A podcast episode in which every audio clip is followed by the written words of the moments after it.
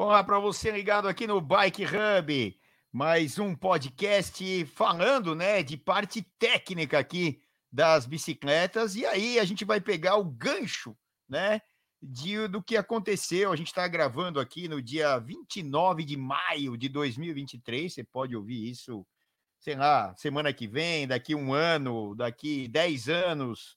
Tomara que estejamos vivos, né? é, daqui a muito tempo.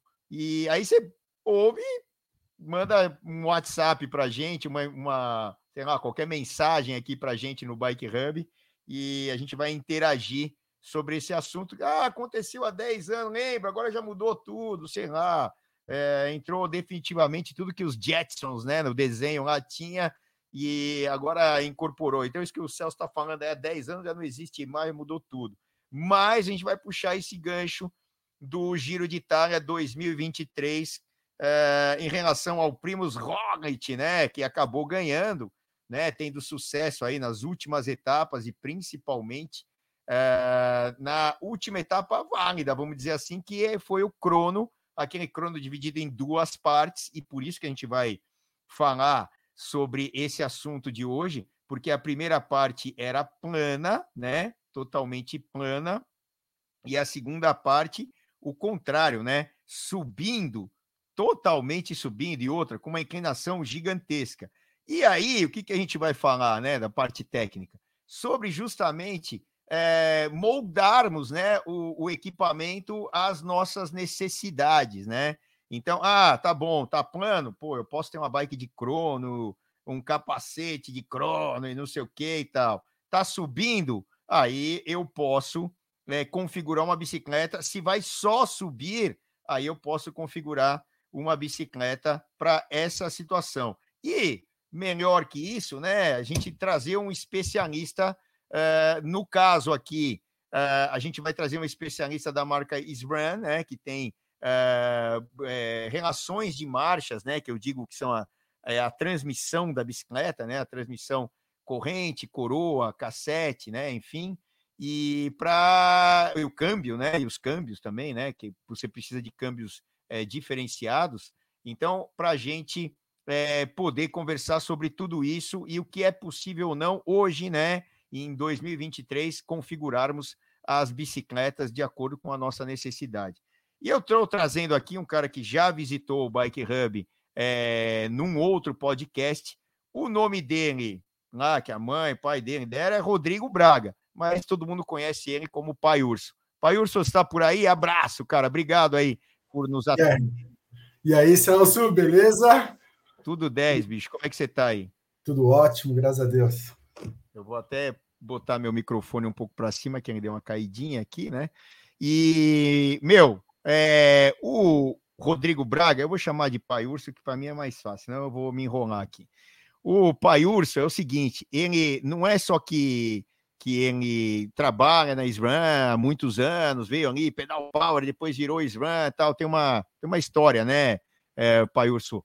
Ah, aí, o que, o que, que acontece? É, não é que ele só trabalha com isso há um tempão, é, ele é usuário da bicicleta, como eu sou, como o Filipinho, que está aqui nas picapes, né, atrás dos panos, como a gente diz aqui, ah, atrás das câmeras, é, toda a galera que trabalha aqui no Bike Hub, né, o Reinaldo de Lima, Vulgo Paquito, o Paulão, virou ciclista de todos os dias aqui, né? Começou a trabalhar com a gente e turbinou a vida do Paulo em termos de ciclismo, de conhecimento, né? E de experiências.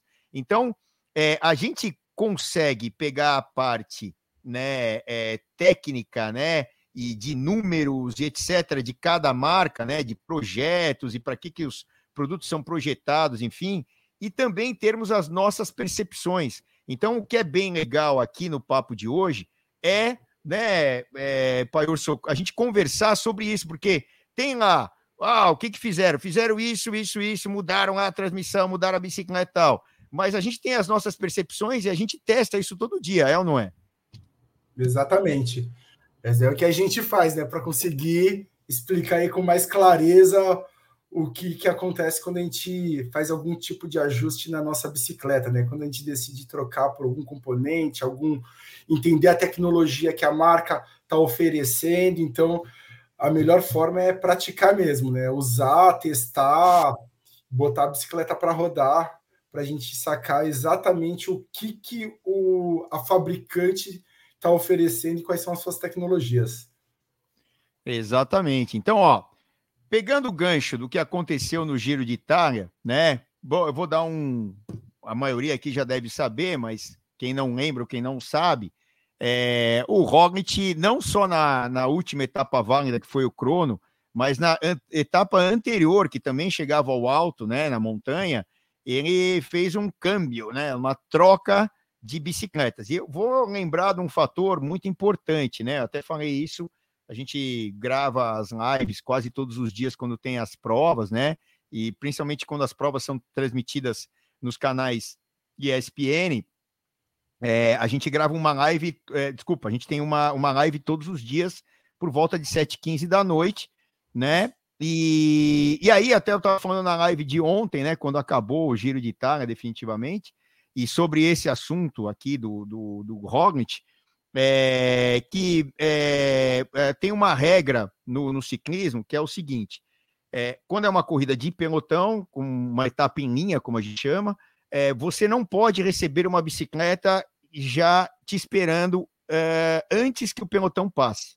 Você tem que pegar essa bicicleta de trás da caravana. Não sei se o, o Pai Urso sabia disso e tal, é, mas você não pode pegar essa bicicleta é, à frente. É, aí, o que, que acontece? Na prova de crono, você, é, e principalmente quando é um crono é, com uma particularidade de ter um trecho plano, grande e depois um trecho grande de subida, aí sim, aí a regra muda e você tem uma especificação no lugar onde você vai trocar a bicicleta. Né? Pintam uma faixa aqui, uma faixa lá, então essa é a faixa de transição, ou seja, da troca do equipamento, né? principalmente a bicicleta. É, teve, já, já, já houve casos né, de ciclistas é, eliminados de provas porque ele pegou a bicicleta de, um, de alguém da, do staff da equipe que estava parado à frente e entregou a bicicleta. Não pode, tem que pegar essa bicicleta de trás, né? Então, é, tem que observar muito bem essa regra e como ela é, tem que ser colocada no dia da prova. Senão você faz um baita esquema, muda a bicicleta, muda a transmissão, muda um monte de coisa, e não pode, não pode de jeito nenhum, né? Existem provas é, de gravel, é, é, de ciclismo, mas que tem o gravel no meio, que aí eles autorizam, né? Ou Paris-Roubaix, uh, os staffs estarem com rodas na à frente, né? Então você vai entregar a roda, não vai entregar a bicicleta, né? Isso é permitido. Partes, ok, a bicicleta inteira, de jeito nenhum. Tem aquela cena, né? É, fantástica, que para mim é é, a cena mais bizarra do ciclismo que eu já comentei, narrei, sei lá o que, ao vivo, foi aquela do Frume correndo a pé no alto, no alto do Mont Ventoux, né? Não era a chegada lá no altão do Mont Ventoux, era mais na parte de baixo, ainda uma parte protegida pela vegetação, que a gente chama de floresta ali. É, e a, ele deu, deu, aquela pancada atrás da moto de que estava filmando a prova, ou seja, era uma moto de organização, né?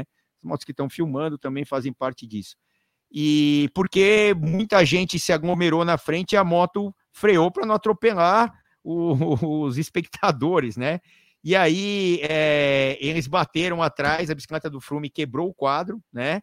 E, e aí ele saiu correndo, porque não tinha o carro atrás, ele precisava de uma bicicleta nova, pegou uma bicicleta da, da marca concorrente da Israel que patrocina aí, ou era, ou era Mavic, ou era Shimano, eu não sei aí na, na época, é, quem estava patrocinando ali a bicicleta, mas aí a bicicleta está com um pedal diferente, não funciona. E, e aí, enfim, né? Então, é, essa regra vale. Então, tem que pegar a bicicleta de trás. Pai Urso, para a gente começar nosso papo. Primeiro, né?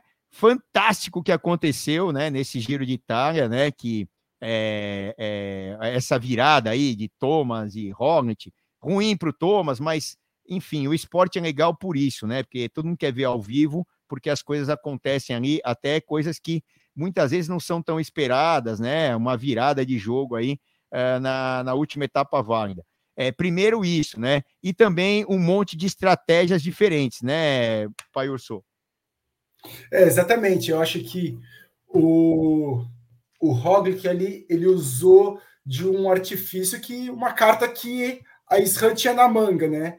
Então, o que, que eu posso fazer para eu ter benefícios que vai me trazer a camisa rosa? E aí eu acho que ele soube escolher muito bem aí quais são as peças, encaixou direitinho para poder na etapa 19, né, ele já começar esse, esse trabalho. Então, na etapa 19, ali, um pouco antes da escalada, ele pegou uma transmissão Explore, que é uma transmissão One By, que o Roglic já usa na, nos contras-relógio, né? Só que é uma relação mais ampla, né? mais pesada. E aí, visto que ele precisava, meu, de algum jeito tirar tempo do, do Thomas, ele pegou uma bicicleta onde tinha um, um, um, range ali maior de cassete, transmissão one by, menos peso, enfim, para atender exatamente a, a, as necessidades daquela etapa. E na etapa 20, ele fez a mesma estratégia. Então, usou uma bike de contrarrelógio, mudou, pegou uma bike com transmissão basicamente de gravel e subiu a, a serra, a montanha aí para pegar a camisa de líder. E aí foi aquela é, foi... toda. É, entre time de Lavaredo aí, lá na, na, região das Dolomitas, né, as montanhas. Eu nunca estive nessa região, quer dizer, eu estive nessa região, mas um pouco para a direita. Ali nas Dolomitas eu não estive, mas é sempre quando eu vejo um giro de Itália, alguma prova que passa por ali, né, disputada na Itália, para mim, uma das regiões mais bonitas é, do mundo, né, para quem é escalador, em, em, principalmente, né, ou quem vai lá pedalar, se divertir. É, é, é muito bonito para passear, né? Para visitar, mas para quem é ciclista tem uma aura, né? E motivos a mais para visitarmos, né? Essa região é, é, é demais, né? E, e, sem falar, né? Que pra, particularmente para mim é muito legal porque a minha avó é dessa região, ali é do Vêneto, oh, né? Que, que tá ali um pouco para a direita, mais ali fronteira com a Áustria, né? é, perto ali do Monte Zoncolan, perto da justamente essa etapa de Tretime de Lavaredo, é, passou ali por Cortina d'Ampezzo, né, que é justamente a estação de esqui próximo ali da onde é, minha avó materna, né, é, nasceu, viveu lá alguns anos, depois veio para o Brasil. Enfim, aí, ó, esse aí é o perfil da, da etapa que culminava em Tretime de Lavaredo, né, é, passava em várias montanhas aí famosas, Passo Dial e tal, acho que era a penúltima montanha ali, se eu não me engano, e fantástica etapa, consideraram essa como etapa rainha, para mim a gente teve mais de uma etapa rainha nesse Giro de Itália, mas a gente não vai falar só de Giro de Itália, a gente vai falar é, da, da parte é, de equipamento, né, e, e do que eu estava falando até fora do ar aqui com o Rodrigo, é, que a gente tem hoje em dia uma gama de materiais, né, produtos para podermos escolhermos. Olha aí, aí é o Rognit, né, para quem está vendo, né, o podcast, quem não tá, quem tá só ouvindo a imagem do Rognit trocando a, a bicicleta e como eu falei, esses caras aqui, ó, esse que está empurrando, ele estava no carro de apoio, ele não pode estar tá esperando lá na frente com uma bicicleta. Ele tem que estar tá no carro de apoio, na caravana, ele pode até estar tá lá na frente, só que ele tem que parar, é uma, uma caravana que está em movimento, né? Ele, tem que parar, esperar o pelotão passar, é, esperar o, o, atleta para, espera a caravana entrar ali passando e aí ele pode trocar a bicicleta. Ele não pode ter essa vantagem de ir à frente do pelotão e trocar a bicicleta e sair. Eu não sei, a maioria não sabe dessa regra, mas é o que é o que acontece no ciclismo. Então, sempre que você vai trocar a bicicleta, você tem um prejuízo de estar ao menos atrás no pelotão, e depois você pega a caravana e vai. No caso do crono, que foi esse que nós vamos comentar é, hoje, né? É, ele não tinha uma faixa determinada que eu dei a explanação agora no começo aqui do, do, do, do nosso podcast. É, Rodrigo, para falarmos, a entrarmos de cabeça né, no assunto, né? é, sobre o que aconteceu nessa etapa, diz para gente é, o que era, né? Por exemplo, vou, vou dar só uma, uma introdução. É, eles largaram com uma bicicleta de crono, né? Então vamos dizer, ah, eles estão usando lá, falando aí do, do, do SRAM, né? Do equipamento SRAM. Estavam usando uma coroa gigante, sei lá, 50, 10, 52, 10, né? Uma coroa 50, 52, ou coisa parecida, e um pinhão 10, ou até maior né? é, quem usa o concorrente aí da, da, da SRAM, que é a Shimano, chega a usar 5811 ou 6011. Aí é fazer o jogo de números. Para fazer esse jogo de números, já, já adianto, que é você dividir a coroa é, pelo cassete e você vai ter um número. Esse número você multiplica, se você quiser, né? Ali você já tem uma relação de marchas. Se você quiser saber quantos metros a bicicleta anda com cada é, desenvolvimento do pedal, ou seja, uma pedalada inteira, você multiplica por 2 PR, é o perímetro da roda é, da, da bicicleta. Então, é o ou então você marca né, o perímetro, ah, tem 2 metros e 12 essa bicicleta com esse pneu aqui. Aí você multiplica por 2 metros e 12, aí cada pedalada dá tantos metros. Então, é uma conta bem simples de ser feita, né? E mas o que importa é o seguinte: a marcha fica mais pesada ou a marcha fica mais leve no, no, no português mais coloquial. O que que o Roglic fez de diferente, né? É, todos ali estavam com a bicicleta de crono e depois trocaram pela bike, entre aspas, para escalar, específica para escalar. O que, que o Roglic fez de diferente nas duas etapas finais do Giro de Itália, as duas, das duas é, etapas finais que valiam tempo. Vai, a última vale tempo, mas é tranquilo. O que, que ele fez lá, em Rodrigo? Bom, é, o Roglic ele optou por uma transmissão de gravel, né? A SRAM ela tem uma transmissão de gravel chamada Explore, que é uma transmissão é, Access, né? Então ela é eletrônica, bateria, sem fio, tudo. Só que a opção é, Explore. Então você pode olhar aí na imagem que na parte ali do encaixe do parafuso de fixação de gancheira que vai estar escrito XPLR, que é a, transmissão de gravel chamada Explore.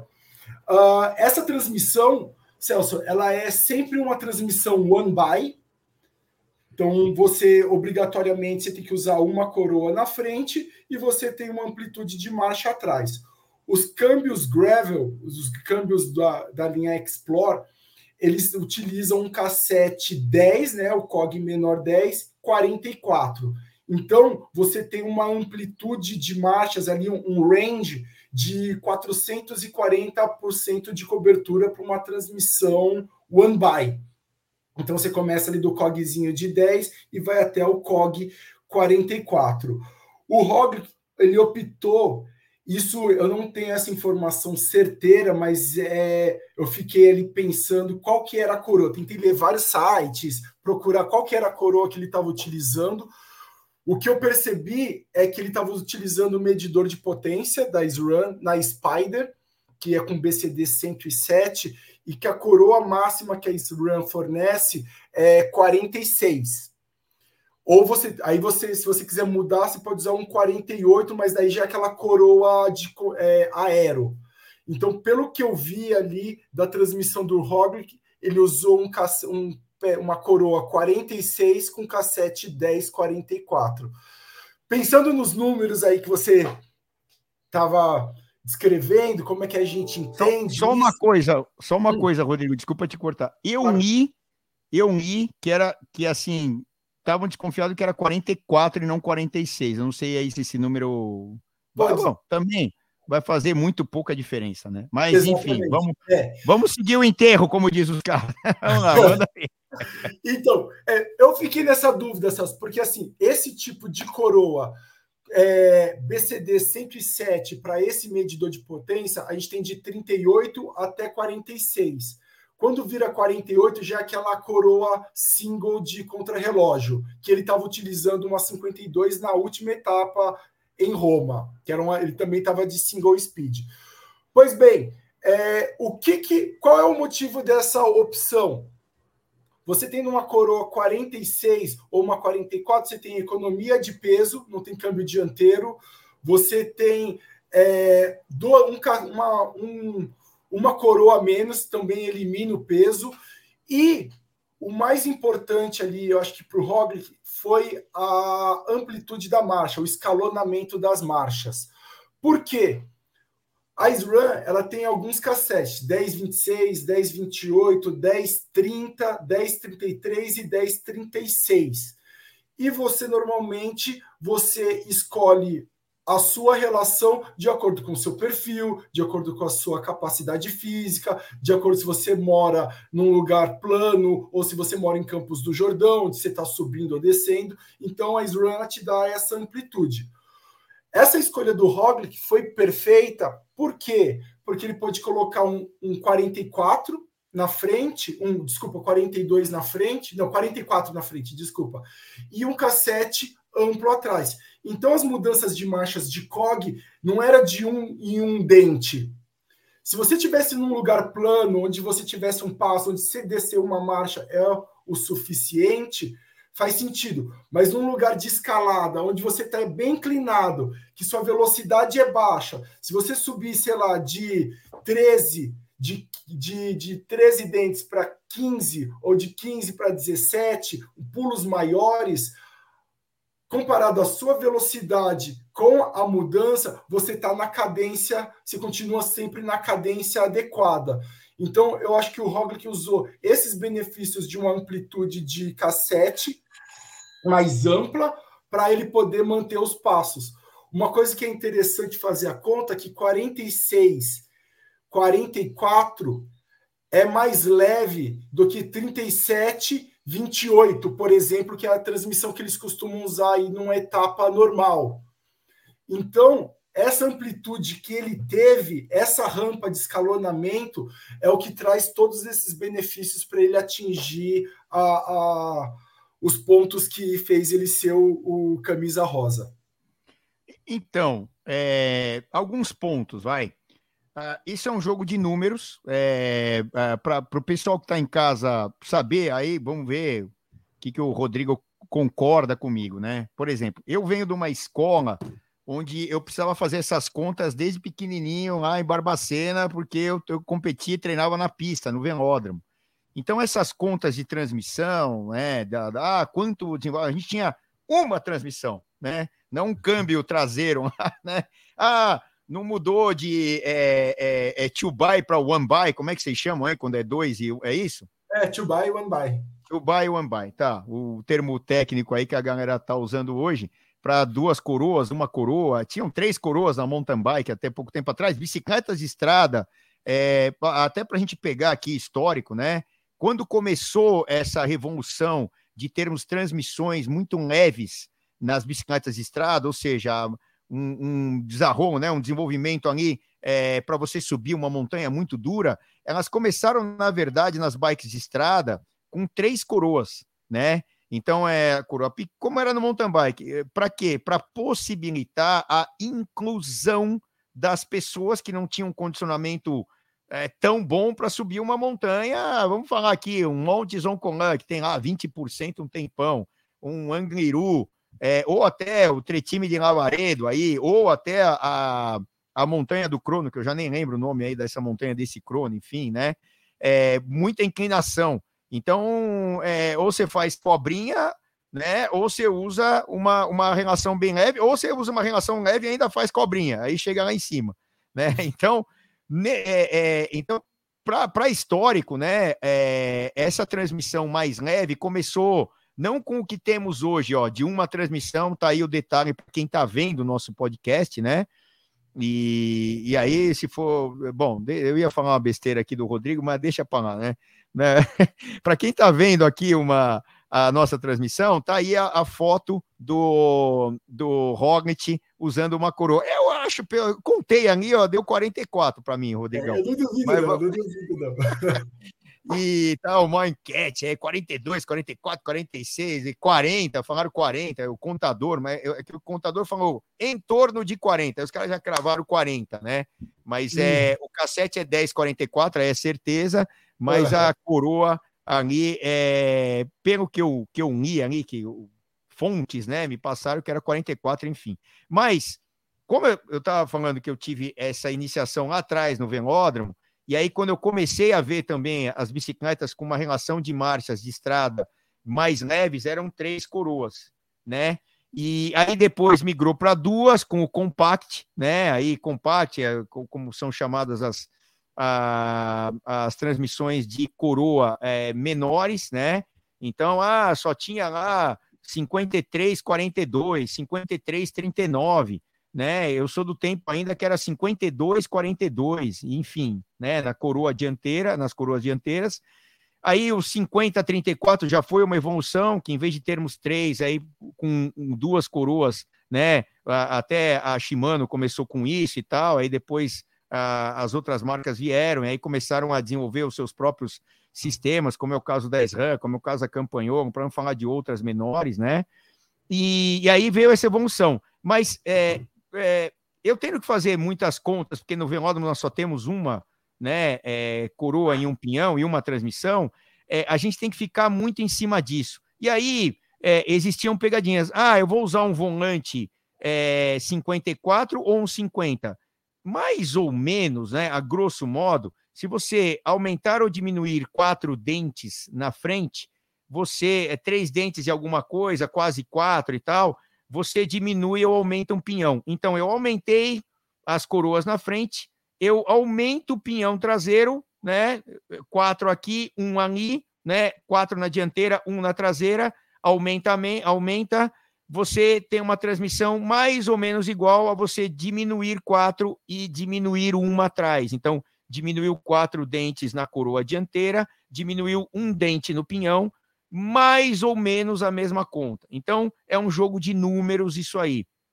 Agora, no caso do Rognit, né, especificamente, o que aconteceu nessas duas últimas etapas aí, que usou a bicicleta específica, é, ele mudou para, primeiro, uma única transmissão, one by, é, como chamam hoje em dia, e só que você tem um problema, né, Rodrigo? Você fica limitado a não ter uma coroa grande. Se chegar uma descida lá no meio do trajeto, que não tinha, então era o final da etapa e também o, o, final das duas etapas, né? Só tinha a subida de Tretime de Alvaredo e depois também no crono só a subida. Esse é um problema. Então, para nós, pobres mortais, isso não é muito válido porque a nossa bicicleta tem que ser polivalente. Ela tem uhum. que subir, descer, enfim. Eu até brinco aqui, me estendendo bastante, né, nesse comentário aqui é, mas a gente está trocando ideias. É, eu, eu, eu, me estendendo, muita gente chega aqui na loja, aqui no Bike Hub, ou nas lojas Brasil ou mundo afora, ó, oh, eu queria uma bicicleta de escalada, não sei o quê. Eu falo, meu, meu amigo, minha amiga, não existe bicicleta de escalada. Existe a bicicleta que você pode tirar peso para ela ser melhor na escalada, que você não está carregando peso, né? É, é, no equipamento. Mas a bicicleta para nós, pobres mortais, né? Ela tem que subir, ela tem que descer, ela tem que fazer curva, é, ela tem que ser estável, ela tem que ter uma transmissão que sirva no plano, na descida e na subida, enfim. Mas nesse caso específico, né, Rodrigo? É, montaram uma bicicleta específica para o Roglic, como montaram para um Volt Van Aert num Paris-Roubaix, né, com suas diferenças e tal, é bem específica porque a, a, a prova tinha uma característica específica num determinado final de prova, não é isso? É, exatamente. Ah, você pode ver que no trecho que ele trocou, que foi permitido a troca da bicicleta, você vê que sobe e não para mais.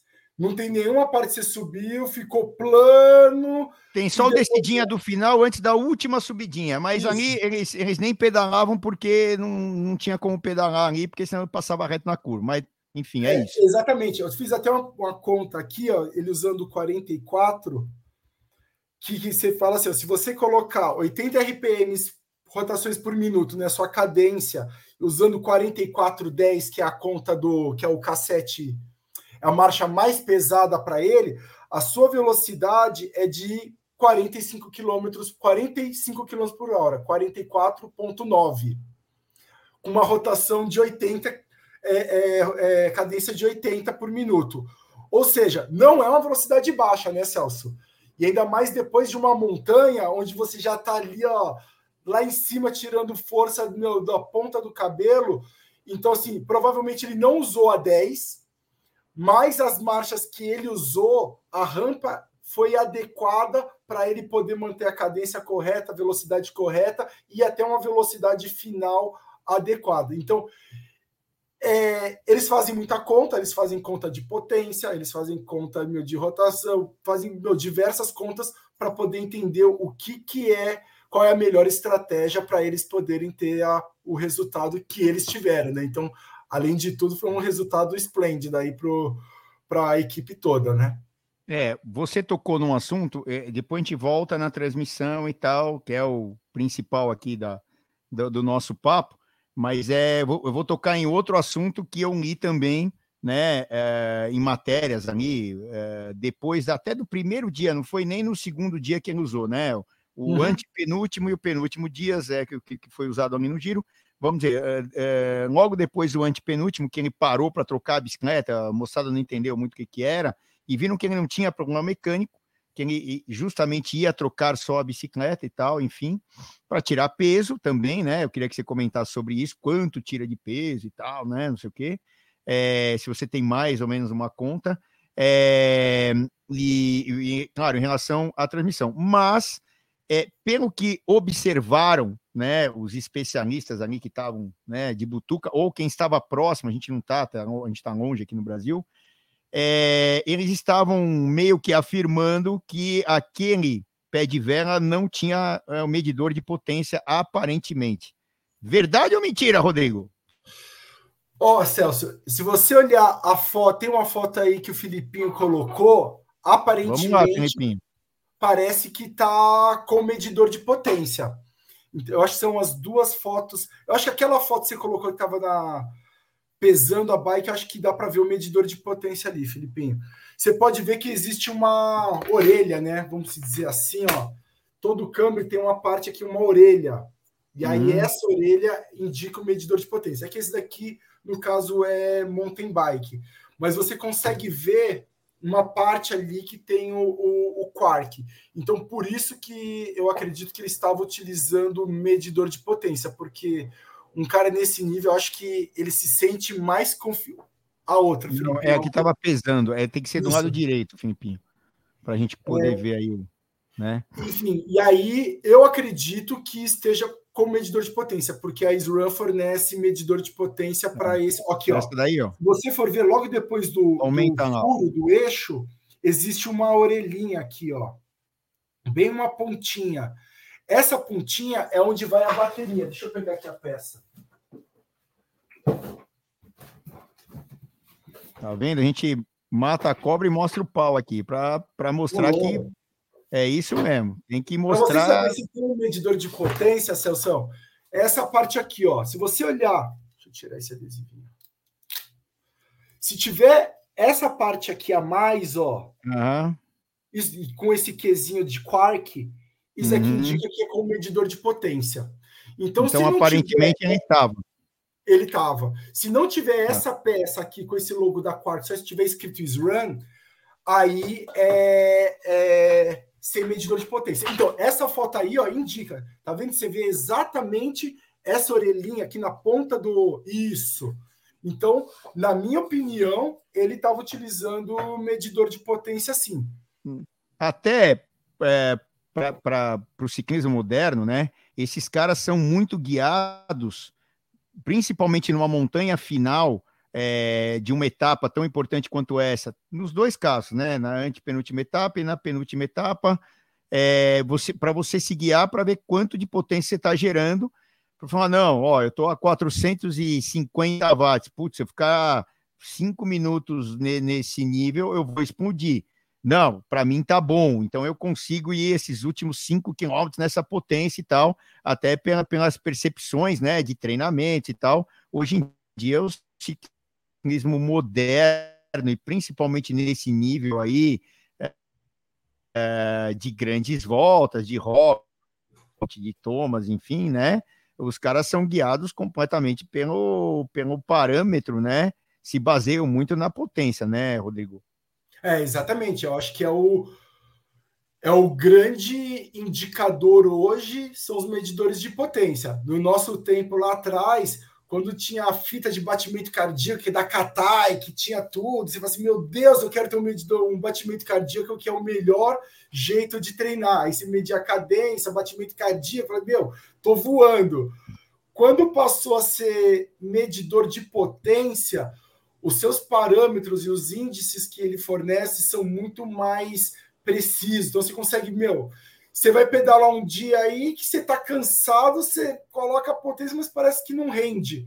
Então, assim, ele te dá, te dá indícios que você está fadigado. Então, Quando você tem os números com precisão exatamente ali, você consegue entender tanto o seu psicológico, quanto, quanto você pode fazer de potência, o quanto seu corpo está gerando, se você pode ir mais força ou mais, menos força. Então, hoje em dia, o medidor de potência é algo que, para quem quer treinar ali, quem gosta de ser um, um, aluno CDF ali dos treinadores, o medidor de potência precisa estar tá presente com certeza. Ó, é, tem um monte de coisa para falar, né? Eu, eu vou já adiantar para o Rodrigão aqui né? O pai urso. É, pontos positivos e negativos de tudo isso, né? E como foram gerados essas, essas coisas aí que aconteceram, é, tirando como base aí o Rocket, mas nós temos outras é, outros meios de nos basearmos aí até do passado, né? Para falar o que, que mudou, o que não mudou. Mas a gente vai rodar aqui em site dos nossos patrocinadores e voltamos em um minutinho. Já pensou em curtir o seu pedal livre? Livre de preocupação? A Seguro Sura pensou para você e lançou o Bici Sura. Você faz tudo online com cobertura imediata e dá para contratar até 5 bikes convencionais ou elétricas e vai ganhando descontos. Quanto mais bikes, mais descontos. E o mais legal é que você recebe uma bike nova em caso de perda total por acidente, roubo ou furto. Ah, e tem mais! Você pode estender seu seguro para competições, pedaladas fora do Brasil e todos os seus equipamentos e acessórios. É isso mesmo! Desde a sua luva preferida, acessórios de bike, GPS e até os suportes para transporte que também custam uma grana. Agora você não precisa mais gastar energia preocupado. Faça um bicissura para sua bike e pedale mais leve. Agora.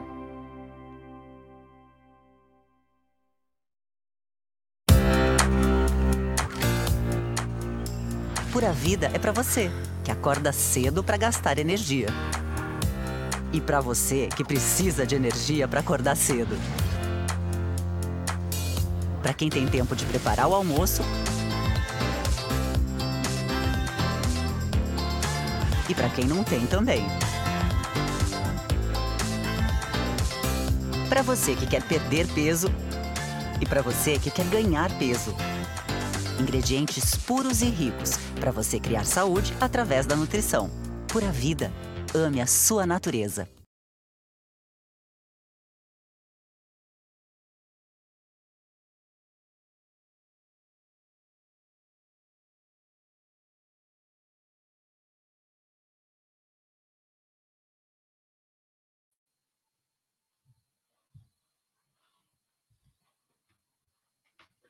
Voltamos aqui, hein? É, a gente está passando uns perrengues hoje com a internet aqui, né? Que vira e mexe o negócio ou funciona ou não funciona. Peraí, aí.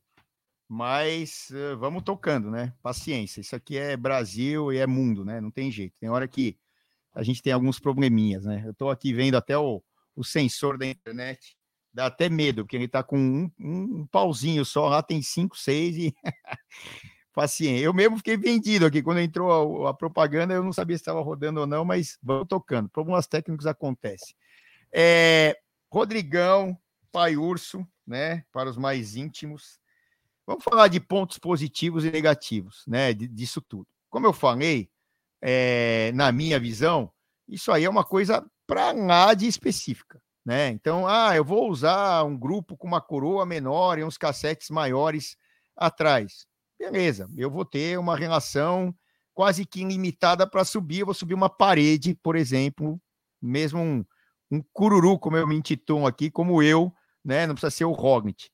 Para o Rognit, ele poderia ter uma arma na mão que é usar uma cadência que normalmente não consegue se usar numa montanha tão inclinada como aquela. Ponto positivíssimo, né? Outro ponto positivo é o peso, que você tira um pouquinho de peso, você tira o câmbio dianteiro, né? Porém, você agrega um cassete gigante. Sei lá quanto o cassete vai pesar mais, mas é um cassete de um material super, hiper, mega blaster leve, que é aço ali. Até o Rodrigo, no outro podcast, explicou para gente. É aço, mas é um aço de altíssima qualidade, todo usinado, então você consegue é, ter um peso ali. É, então, assim, o ganho de peso, para mim, Celso, é quase que irrisório ali, né? Porque você vai tirar um câmbio com bateria, aí o Rodrigão tem o peso aí, ó. Quanto pesou a bike aí, o Hum, não. 7,300. É nada, nada de, de absurdo. É pelo contrário, né? Tem bike aí que o peso mínimo da, da que a UCI exige é, na, nas bicicletas é 6,8 ainda, isso há 30 anos já. Lá. Isso é desde de, da época do Mário Tipolini lá correndo de bicicleta. É, então, assim, a gente tem o peso um pouquinho menor, quase nada, um ganho bem pequeno, mas é, é, o ganho mesmo é na transmissão, né? É, então, agora eu queria colocar os pontos negativos, né? Para você ter um, um, cassete gigantesco, você tem um gap entre as mudanças gigantesco também. Você está numa montanha mais, mais lento e tal, beleza, não, não faz tanta diferença a, a rotação, mas você tem uma perda, não é isso, Rodrigo? É, eu acho sim, com certeza você tem uma perda, mas é, é, é o que a Scan fala, Celso. A, você encaixa de acordo com as suas necessidades. O, se você está num, num, local onde a sua, você é mais, é mais plano, você passa aquela serra meio embalado, então é só você trabalhar marchas, é, a gente tem um tipo de cassete. Então, o 1026, o 1028 e o 1030, eles têm oito marchas sequenciais: 10, 11, 12, 13, 14 e assim por diante. Por quê? Você enxerga que se você tem um cassete com essa medida, é porque o seu local de passagem, de andar, é muito mais rodado, é muito mais no passo. Quando você passa a ter um cassete 1033, um 1036, o 1033 ele já tem cinco mudanças de marchas sequenciais. Então é 10, 11, 12, 13, 14. O 1036 só tem acho que três mudanças de marcha sequenciais. Então é 10, 11, 12, 13, depois é 15, 17 e assim por diante. O que que isso. Por que, que a gente está falando isso? Porque na escolha do para essa etapa se você for pensar a inclinação que você está andando e a velocidade, às vezes a mudança de marcha de uma 13 para uma 15, ela não vai interferir como se fosse num local onde você tivesse no passo. Então você consegue administrar essa mudança de uma forma muito mais sutil. Não é um pulo tão grande. Então, é, se você for ver aqui a relação de marcha desse cassete, ó, só para você entender, 10, 11, 13, 15, 17, 21, 24, 28, 33, 38 e 44. Então você vai vendo que no começo do cassete as, as rampas são menores. Para o final do cassete, as rampas são maiores. Então, o ciclista ele tem que saber administrar ali a sua cadência e a melhor escolha para poder é, passar aquela montanha. Então, tem pontos positivos e pontos negativos. Por isso que ele te dá essa opção de escolha. Às vezes, ele não precisaria. Se ele tivesse um cassete 36, será que ele passaria melhor? É, enfim, aí essas, essas escolhas são as que são decisivas aí para para você poder pegar a camisa rosa. Eu, sinceramente, acho que ele fez uma boa escolha, questão de peso, é, e por conta da, das, do, do, intercambiamento ali das marcas. Você vê que quase nunca ele está usando o COG menor, o COG maior de 44. Ó, essa é uma boa, boa interpretação. Ó. 10,26 são oito marchas, 10,28 são oito marchas, 10,30 já são seis. Então, se você está numa passada aí, meu, fazendo um, um GRU aí, você pode ter um 10,26 até um 10,30, que você não vai usar 17 até 30 para cima.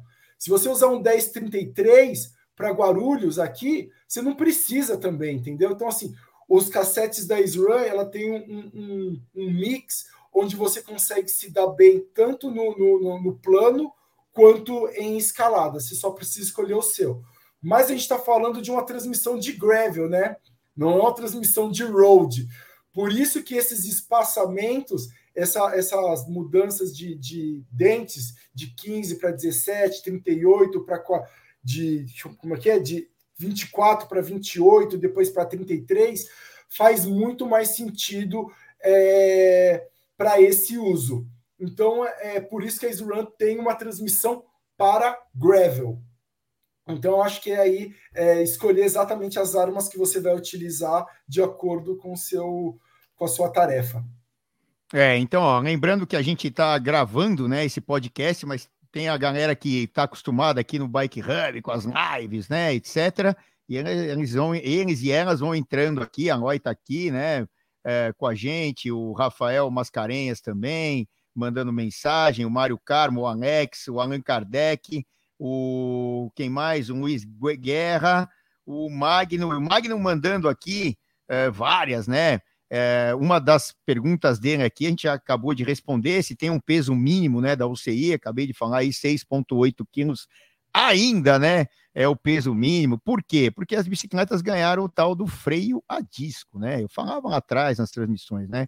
Olha, a gente vai ter o freio a disco, ele tem uma potência maior, tem, né? Eu até fui bem crítico logo no começo, porque queriam enfiar a goela abaixo. É uma coisa que a gente tinha que optar. Ó, eu posso usar o rim brake, eu posso usar o freio a disco. Não, você tem que usar. Então teve marca que enfiou goela abaixo, né? O freio a disco, até por causa de projeto, né? Por causa da, da também aí do fornecimento do, dos materiais da, das, das empresas como a SRAM, como outras, né? Para até otimizar e baratear o produto, porque se você produz dois ou três tipos diferentes, você encarece, porque você tem que ter duas, três formas, dois, três tipos de usinar, enfim, né? Dois, três tipos de processos que isso encarece. É a mesma coisa um quadro de bicicleta. Uh, ah, quantos tamanhos tem, né? Ah, o mountain bike é, entrou é, depois no mercado, depois a bicicleta de estrada, que é, é, vem do século retrasado, né? As bicicletas de estrada lá do, do século XIX, né? Entramos no século XX e elas já estavam aí, e aí 21 agora, é, e as bicicletas de estrada é, têm uma gama maior de tamanhos, né? Porque para você colocar ali de maneira eficiente ou de, entre aspas, né, confortável, né? Eu sempre brinco que confortável não existe na bicicleta, você está sempre fazendo força, então tem conforto, né? Tem um conforto relativo mas ali tem uma gama muito maior. Então, para você fazer mais números, né, é, diferentes de tamanhos de quadros ali, você precisa de mais formas, principalmente no carbono. Isso encarece o produto, como encarece para SRAM, por exemplo, fazer é, ah, uma quantidade grande para rim brake, uma quantidade grande para freio a disco, tudo isso tem que ser pensado. Então, é, o que aconteceu, né? Esses 6.8 eram facilmente superados para baixo, né? Uh, então peso a menos, uh, anos aí que os rim brake uh, dominavam, né? Então você tinha lá bicicletas de eh, caras normais como eu e o Rodrigo que estamos falando aqui, ou até vocês que estão ouvindo e vendo aqui o nosso podcast, tinha gente lá que tinha bicicleta com 5,5 kg, né? Menos de um quilo, né? aliás, mais de um quilo abaixo né, do que a UCI manda, né? 6.8, eu tinha uma bicicleta de 5.5 tal. Ah, a roda era tubular, né? Também tinha várias ali, especificações, né? É, vários detalhezinhos específicos para isso acontecer, né? E, mas enfim, ah, tá, o selinho era todo de carbono, ah, o guidão era um guidão ah, XPTO lá que era bem leve, podia quebrar no meio do caminho e tal. Mas enfim, a bicicleta podia ser bem mais leve. Então tem esse peso 6.8. Agora, continuando no nosso raciocínio aqui, né? O Isaac Vicente também é, mandando mensagens para a gente, a gente vai falar aqui da maioria delas.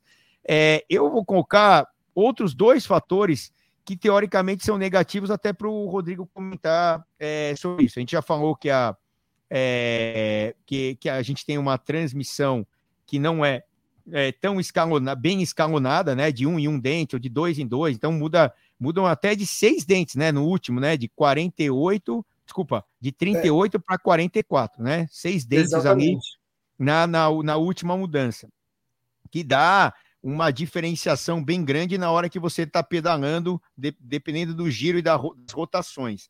Enfim, o Rodrigo já explicou e tal, e, e é isso aí, é para você ter é, uma gama de marchas mesmo com uma inclinação bem grande. Agora, é, outro fator é, negativo é justamente isso. Você fica limitado a não ter uma transmissão é, muito pesada. O Rodrigo já falou sobre isso antes até no primeiro bloco aqui, porque a gente não tinha mais descidas é, grandes ou retas grandes então não precisava disso, beleza, mas é uma coisa específica, por isso que a gente não pode, né, Rodrigo, aconselhar é, é, caras normais como nós, que precisam da bicicleta para todo tipo de, de situação, subida, descida, curva, ah, sprint, né? A ter uma transmissão dessa na bicicleta de estrada, né? É, para a gente acho que não dá, né? Ainda mais para andar na roda dos caras é, é, difícil. Tem que ter uma, uma transmissão mais ampla. É, lembrando que a gente essa transmissão que a SRAM ela oferece também transmissões one by para road. Então, você você mesmo, outro dia eu cruzei na estrada ali, eu vi que você já estava utilizando a cor, você anda de one by, então você estava com um cassete, acho que era 1028, um Force com a coroa única na frente. Eu não sei se era 1028, mas eu dei uma volta de roda ali só olhando.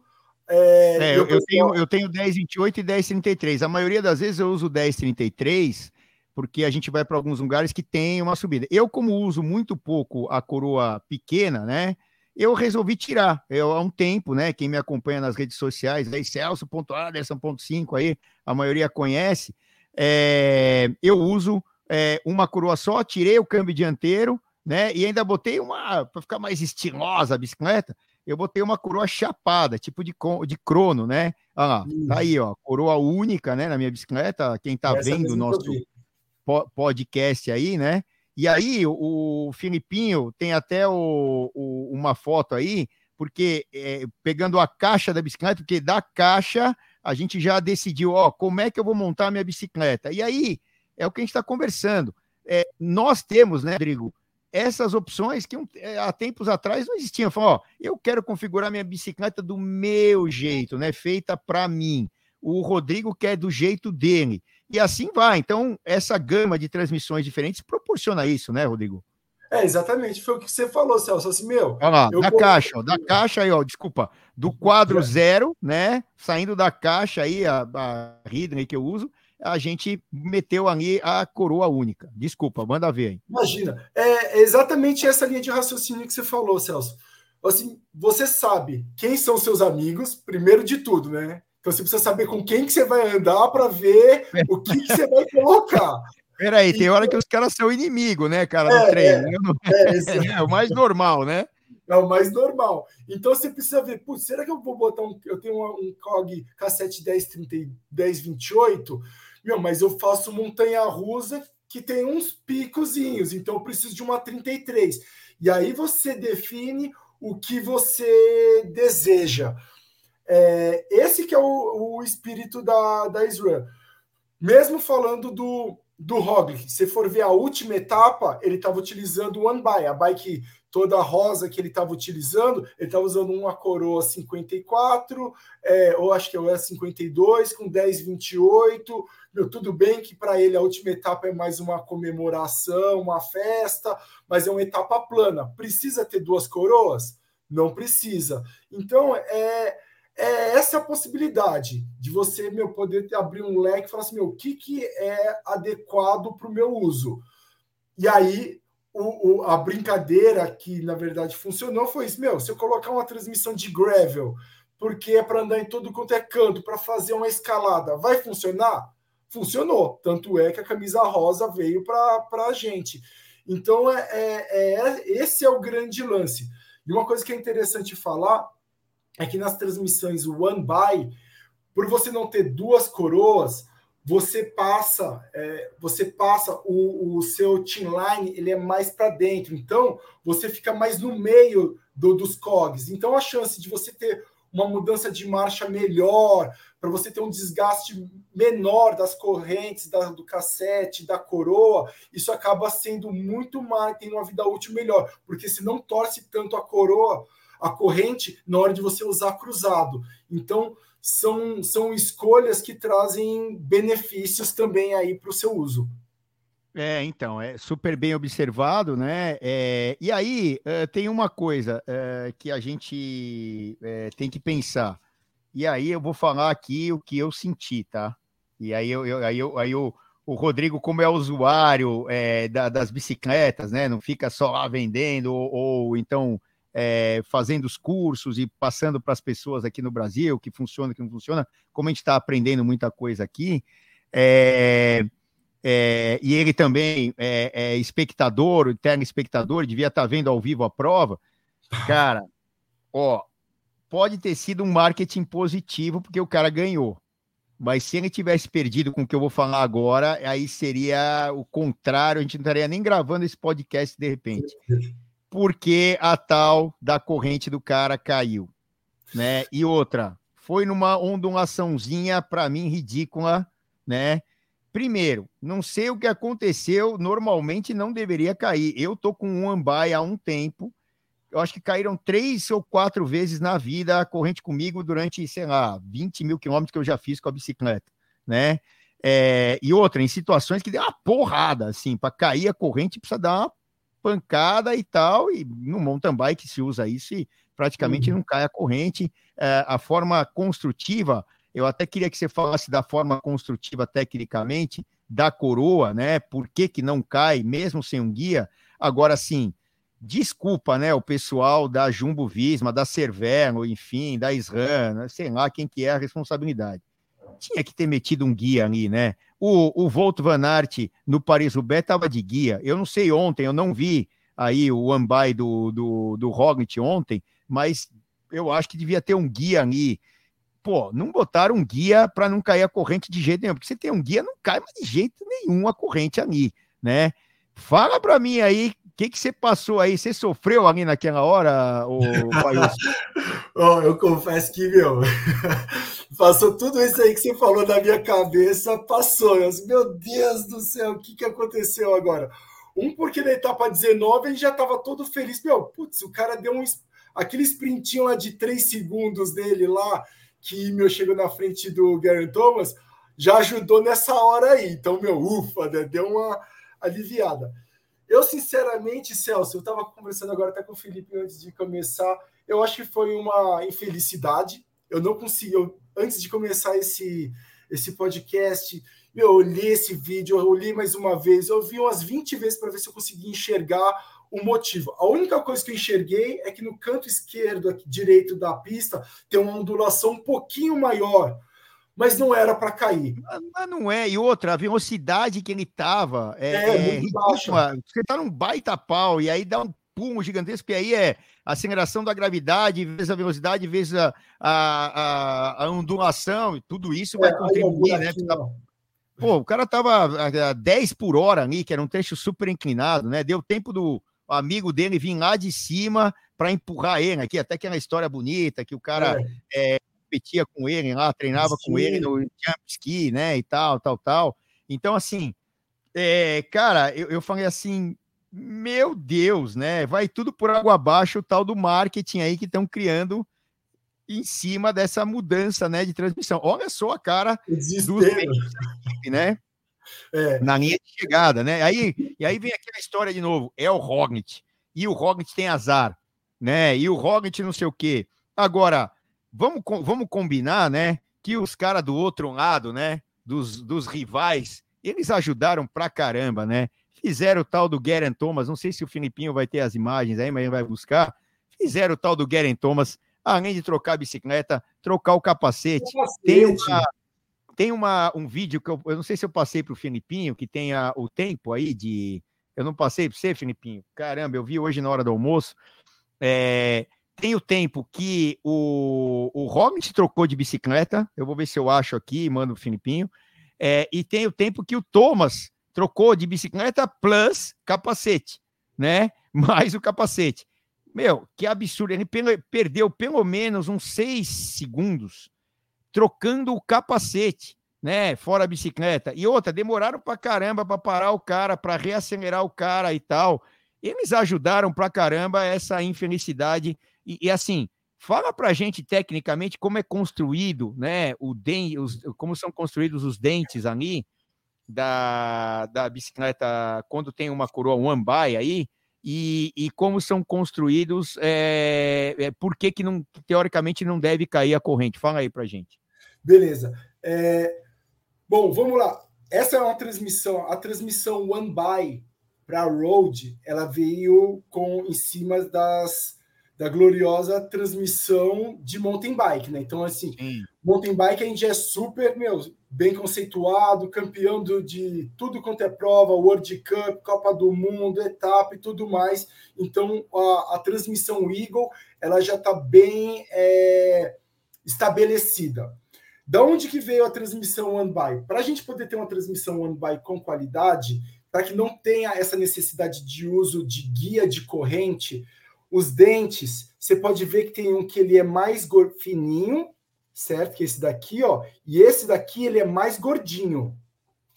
Se você olhar uma corrente, você vai ver que esse daqui, ó, o inner é mais fininho e o outer ele é mais gordinho. Então, o que que faz? Quando você coloca aqui na, deixa eu colocar aqui, colocar exatamente, eles se encaixam. Você não consegue colocar no oposto, certo? Então, quando você coloca no oposto, o que acontece? Essa corrente aqui, por estar. Tá, deixa eu virar dessa forma. Por estar tá dessa forma aqui, ó. Se você puxar aqui, ó, ó, onde eu tô puxando, você vê que aqui já tá quase solto, né? Mas se eu puxar aqui, ó, ó, não sai.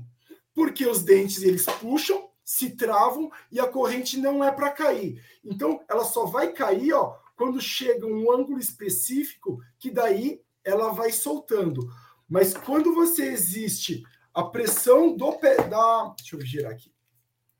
A, a pressão da corrente da pedalada, da pedalada, mais a pressão do cassete do, do do câmbio, que tem o queijo, que está sempre puxando para trás, faz com que a corrente embaixo fique esticada e não dê essa, essa embarrigada na corrente. Então, as transmissões Eagle, elas dificilmente caem. Eu, basicamente, uso transmissão Eagle desde 2016, quando lançou. Eu peguei uma gravel agora há um ano atrás, estou andando basicamente todo final de semana e eu ando de gravel, vou lá para Cantareira, ando de bike lá, saio pedalando daqui com, com os camaradas e tudo mais. É, e eu não tenho, meu, casos de cair corrente, Celso. Eu, sinceramente, eu acho que aquilo ali foi, meu, alguma coisa do, sei lá, do destino dele para passar na cabeça dele. Meu Deus, mais uma dessa e aí ele tirou forças ali para recuperar. Mas a minha vivência no, no gravel e no mountain bike, é, putz, eu nunca vi cair corrente assim com força. Pode cair uma vez ou outra, pode, mas são situações, é isso que você falou, foi tomar aquela pancada. Então ali eu acho que foi uma infelicidade que eu ainda não consegui identificar o motivo, mas as transmissões One By, dificilmente aí o pessoal pode postar aí, depois falar, comentar. Dificilmente, se a corrente estiver na medida correta, da forma correta, o offset correto ali do, do, do movimento central para ficar na team line correta, a chance de dar problema é muito baixa. É, eu estou até vendo o vídeo aqui que o Filipinho vai colocar. Esse aí, meu, a gente tem que colocar. Sei lá se vão cortar depois, não, não vão, né? Mas tem que colocar esse vídeo, porque a gente vai ver quanto tempo demorou o Roglic para tocar a bicicleta e quanto o santo Geraint Thomas, né, para o Roglic foi importante. Ele trocou, ó lá, vamos lá, vamos botar. Infelizmente, quem está só ouvindo não vai. Não, mas tem que botar na velocidade real, porque para a gente ter, ó lá, o Roglic sai de uma, uma na outra, do lado, do lado esquerdo e tal. Ele demorou uns seis segundos de uma, de o um começo de uma faixa até o último. E o Thomas, eu acho que ele demorou uns 17, 18 segundos ali. É, ele deve ter perdido um. Por quê? Porque ele quis, ele quis trocar a bike e trocar o capacete. Ele já perdeu tempo ali botando a bicicleta bonitinha no chão. O outro já agarraram a bicicleta dele, ele já jogou a bicicleta tal. É, é, foi totalmente, ó, a gente consegue ver aí, ó, né, ó, tro, ó um pega a bike, o outro educado, isso aí, isso aí eles estudaram, cara, eles estudaram essa troca, não foi à toa, né, porque a diferença estava muito pequena e foi muito pequena, com a queda da corrente, com não sei o que, que não sei o que lá, foi quase a menor diferença de um giro de Itália. Vamos lembrar para os fãs de esporte aqui, né, para quem tem bicicleta como estilo de vida aqui no Bike Hub, que a menor diferença no giro de Itália é de 11 segundos. tal, né? É, e algumas vezes nós tivemos uma diferença pequena como essa aí de 14. Então, é, é uma das menores diferenças é, dentro de um giro de Itália, 14 segundos, como a gente tem aquela né, super é, é, que a gente sempre fala nas transmissões lá, a menor diferença no Tour de France de 8 segundos é, entre o Laurent Fignon e o Greg LeMond. Olha só a troca de bicicleta do Roglic e olha só a troca de bicicleta do Geraint Thomas, né, que demorou um cacetão de tempo. Salvar a tua perna, hein, Rodrigão? Fala aí. Amém. Mim. E ainda digo mais, hein? Se fosse o Van Aert, ele ainda dá aquela passadinha do cyclocross, tum, tum, já sobe na bike e já vai embora ainda. Ia o cara que vai empurrar ainda. até sobra de roda, não é? é sobra não é? de roda. É, então. exatamente. Eu acho que é. Eu acho que teve esse, esses fatores, sim. É, eu acho que esse tempo aí que ele gastou só de tirar o capacete é o tempo que ele botou a corrente no lugar. Então, assim, são detalhes que faz uma equipe ser vitoriosa e outra equipe não ser. Eu acho que são. Hoje em dia, você sabe, né? Qualquer coisa são os detalhes, meu. Menor peso, o cara treinou um pouquinho mais, o cara comeu não sei o quê. Então, hoje a gente trabalha em cima do, da, dos benefícios marginais, né? Então eu acho que é isso. Fez a lição de casa direitinho. A pitada de sorte é super importante para todas as competições, né? Então eu acho que uma coisa ajudou a outra, conspirou para o lado positivo aí. E deu essa visibilidade para uma transmissão Explore de um mercado que está crescendo, está voando. Então, é, você vê que as pessoas estão optando por bicicletas de gravel aí para poder ser a segunda bike, não precisa pegar o carro e ir até o Japi para andar de mountain bike. Às vezes os caras saem pedalando aqui, já faz um rolezão. Enfim, é, são alternativas aí que o mercado está mostrando para a gente. E a gente está em todas elas, né? Está no gravel, está no mountain bike, está no road. E é isso. Só para lembrar, Celção, ó, coroa de Tubai não tem os dentinhos é da tecnologia X-Sync, tá? Tem. Quando é single speed ou one by, aí tem os, de, os dentinhos é, que a gente chama de tecnologia X-Sync. Tá? Então, é essa que faz. Porque, como é, é to buy, você precisa ter a liberdade da, da corrente subir e descer. E se fosse essa tecnologia de gordinho e fininho, é, a gente não conseguiria fazer essa mudança de marcha. E então, outra, né? O, o, câmbio dianteiro também age como um guia, né? Que é o que exato. eu, cobrei, eu cobrei ali de não ter um guia, como é que a corrente caiu, né? Pelo amor de é, Deus. É, ó, aproveitando a galera que entrou aqui, né? O Magno, né? De novo, ó, o, ele comentando sobre a troca, né? Pô, o cara tá segurando o capacete com as duas mãos em vez de segurar a bike. Fala sério. Três semanas antes tivemos uma chegada com nove segundos de diferença das meninas, né? No caso, é, da Vuelta, que a gente transmitiu nos canais ESPN, uma Vuelta da versão feminina, né? Onde a Demi Vollering acabou perdendo para Annemiek van Vleuten, né? E o André Goldfaber falando aqui, ó, é, pit stop de Fórmula 1, o que o Roglic fez, cara, foi perfeito, né? É, ele fez um pit stop perfeito. Pôde, então, o tempo que ele perdeu ali na subida, na hora da, da caída da, corrente, da queda da corrente, né? É, foi o que ele ganhou ali no, na, nessa transição é, muito mais eficiente que a do Geraint Thomas. Meu, pelo amor de Deus, trocar o capacete ali foi super desnecessário, né? É. O tempo que ele perdeu não justifica de jeito nenhum.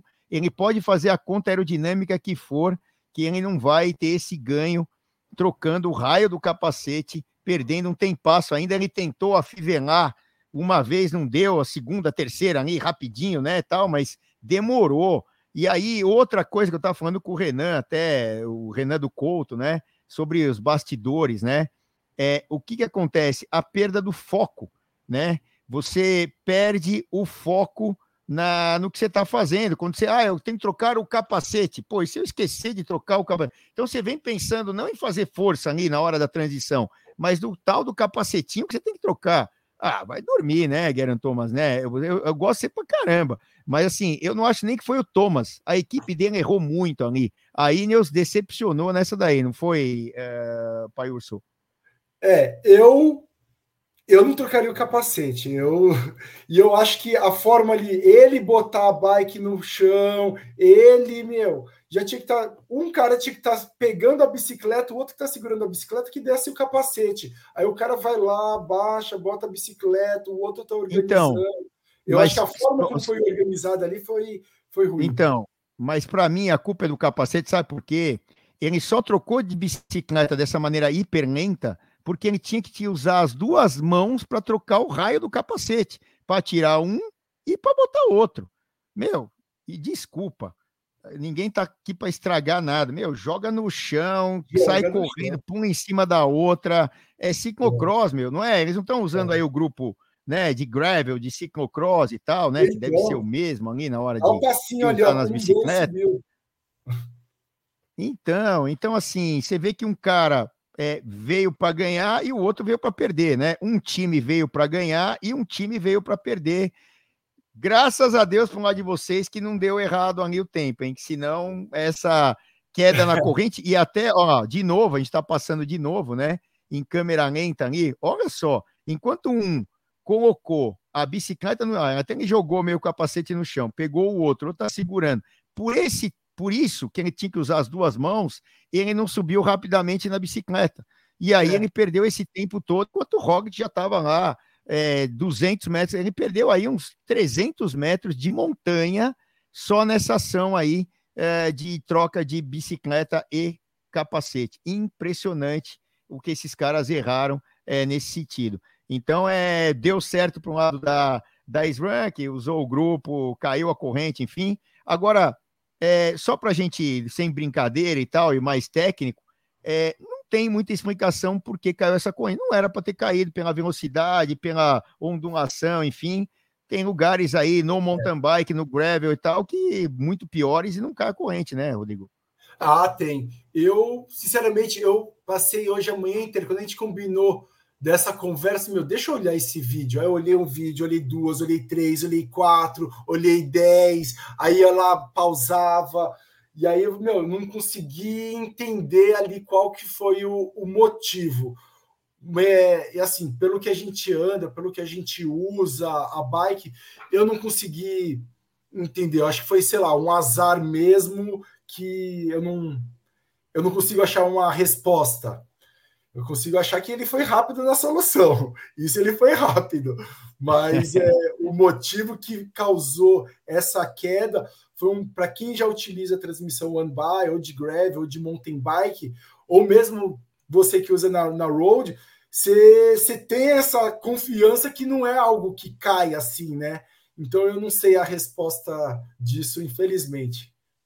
É, então, até um outro fator que eu gostaria de, de colocar aqui é que é o seguinte: essa montanha era limitada a, a, a, os atletas serem seguidos não por um automóvel, mas por uma motocicleta. Por isso que o, o mecânico, né, é, o staff da Jumbo Visma demora até um certo tempo para chegar no Roglic, né, quando ele tem o problema mecânico, né, uhum. porque ele tem que ele estava carregando nas costas uma bicicleta e ele tem que descer da moto com essa bicicleta nas costas, até né, um negócio super perigoso. É, eu acho que até tinham que rever isso, né? Mas eles não colocaram automóvel, porque se um atleta cruza com outro, para um automóvel ultrapassar o outro é quase impossível num tipo de montanha dessa que é muito estreito. Uhum. E então você podia ter aí acidentes, etc, etc, até congestionamento dos carros, e aí não importa os carros, importa a competição, os atletas. Primeiro, a segurança, e em segundo lugar, a, a competição. Então, você poderia é, interferir na competição se os carros é, fossem usados ali. Outras montanhas do mundo, né, é, já tiveram, né, essa ação também, mas de um pelotão inteiro passando por ali, só as motos poderiam seguir. Por isso que se evitam algumas montanhas hoje em dia, ou é, tentam ali, que é quase impossível, alargar né, a, a, a, a, estrada ali, né, no caso, uhum. para que a, possa passar um carro. Então, é, mas como era um crono, era um mecânico com uma moto atrás é, do, do seu atleta ali e, e tal. É, tem gente aqui até que discorda, o Felipe Silva discorda no, no sentido é, no, no, no, seguinte, né? É, acho que o Thomas fez uma, um ótimo contra-relógio, o Roglic fez um crono absurdo e não faria diferença esse fator. Para o Thomas ganhar só se tivesse uma moto dando vácuo. é que assim, todo mundo está no limite. É que é, é, se a gente comparar, né, e até muita gente que eu falava aqui nas lives, né, durante a, o Giro de Itália, falava assim: ah, não, o Renko botou 40 segundos no Roglic, já dá o caneco para ele, já ganhou, é impossível do Roglic ganhar e tal. Bom, o Renko nem terminou, teve o caso da Covid e tal, tal, tal. E vamos lembrar que o Thomas foi melhor é, do que o Roglic nos outros dois cronos, né? E então, assim, eles têm um nível muito parecido. Vamos lembrar que o Roglic é o campeão olímpico, mas todo mundo, a maioria, acreditava no Thomas porque uhum. os outros cronos dentro desse mesmo Giro de Itália, dentro da mesma competição, o Thomas foi melhor. É, então, assim, no alto nível, os dois estavam, né? E, e, cada pequeno detalhe desse poderia sim e fez, né, a diferença. A troca mais rápida, a queda da corrente, né? É, esse negócio de capacete para lá, mas o ímpeto e também a estratégia dentro de um crono. Eu sempre, quando estou comentando, Falam assim: ah, crono é só sentar lá, desculpa né, a expressão, sentar o bumbum ali na bicicleta e fazer força. Não, não, não.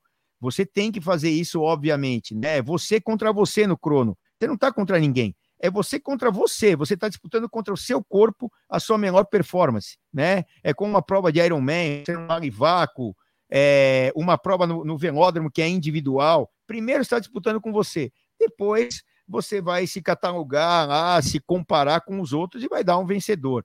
Mas é você contra você. E nesse caso, existe sim estratégia, né? Ah, na parte plana eu vou fazer força, mas eu não vou dar tudo, porque o que importa mais, onde tira mais tempo ou ganha mais tempo, é na subida.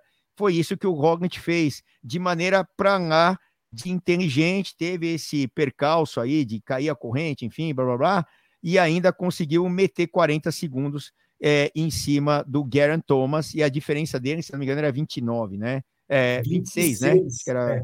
26, porque ele tirou os três era 29, depois virou isso. 26, e ele meteu esse tempo, é, por isso que ficaram 14 segundos aí. É, mas é, se você a gente somar esses ganhos ou perdas marginais, troca da bicicleta, caída da corrente, é troca do capacete, blá blá blá, bicicleta aerodinâmica, blá, blá, a transmissão, e nos detalhezinhos ele acabou é, ganhando, porque a diferença é, não foi tão grande assim, e esses 14 segundos podiam ir nessas ações. Ele perdeu praticamente esse tempo na, na troca de bicicleta mais capacete, né, Rodrigo? Exatamente. É, foi isso. São os detalhes. E aí, por isso que eu acho também é, que esses caras eles não conseguem mais correr sem medidor de potência, né? Porque quando você falou da estratégia, talvez eu, talvez eu mantenha na parte plana com a primeira bike uma potência para depois eu gastar tanto na outra potência. Então, os ganhos marginais, os números, peso, é, atuação da equipe, isso tudo é o que faz o, o grande show, né? São os detalhes aí de, de decisões, desde a troca de um capacete até um grupo, ou até um cara trocar a roda rápida. São esses detalhes hoje em dia que faz a, esse grande show aí para a gente ficar desesperado a cada etapa, né? Então, quando o Carrael corrente estava gritando aqui desesperado, e no final você sai até feliz, aliviar, assim, ufa, ganhei um dia aí de trabalho tranquilo, né? Então, é mais ou menos isso.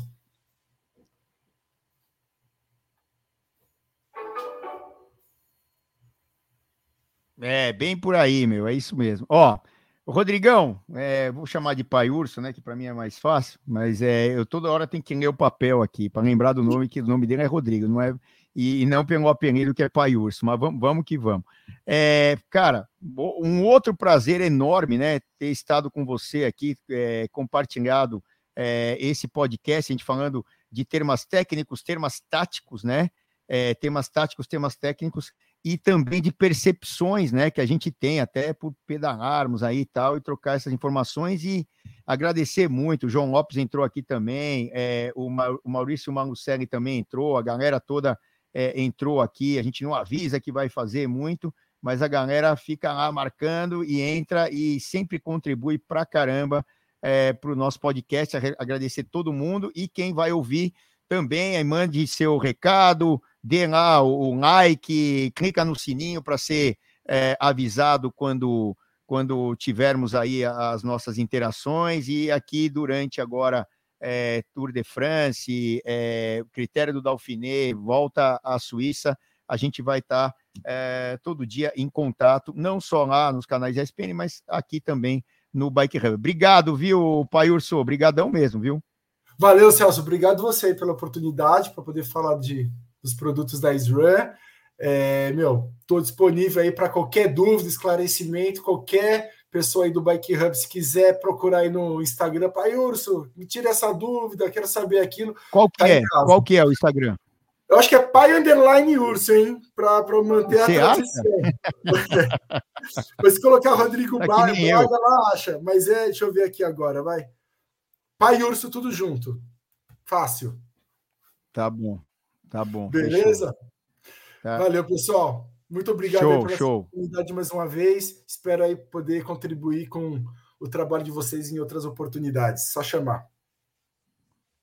Show de bola. Obrigado a Svan, que cedeu o Pai Urso, obrigado ao Pai Urso, e eu espero que a gente tenha contribuído nesse papo sempre descontraído aqui nos podcasts, lives, todas as interações aqui dentro do Bike Hub. Obrigadinho, obrigado ao Felipe também, que teve a, atrás das câmeras aqui, resolvendo os problemas técnicos sempre, né? E mandando ver nas nossas é, imagens aí, vídeos, etc.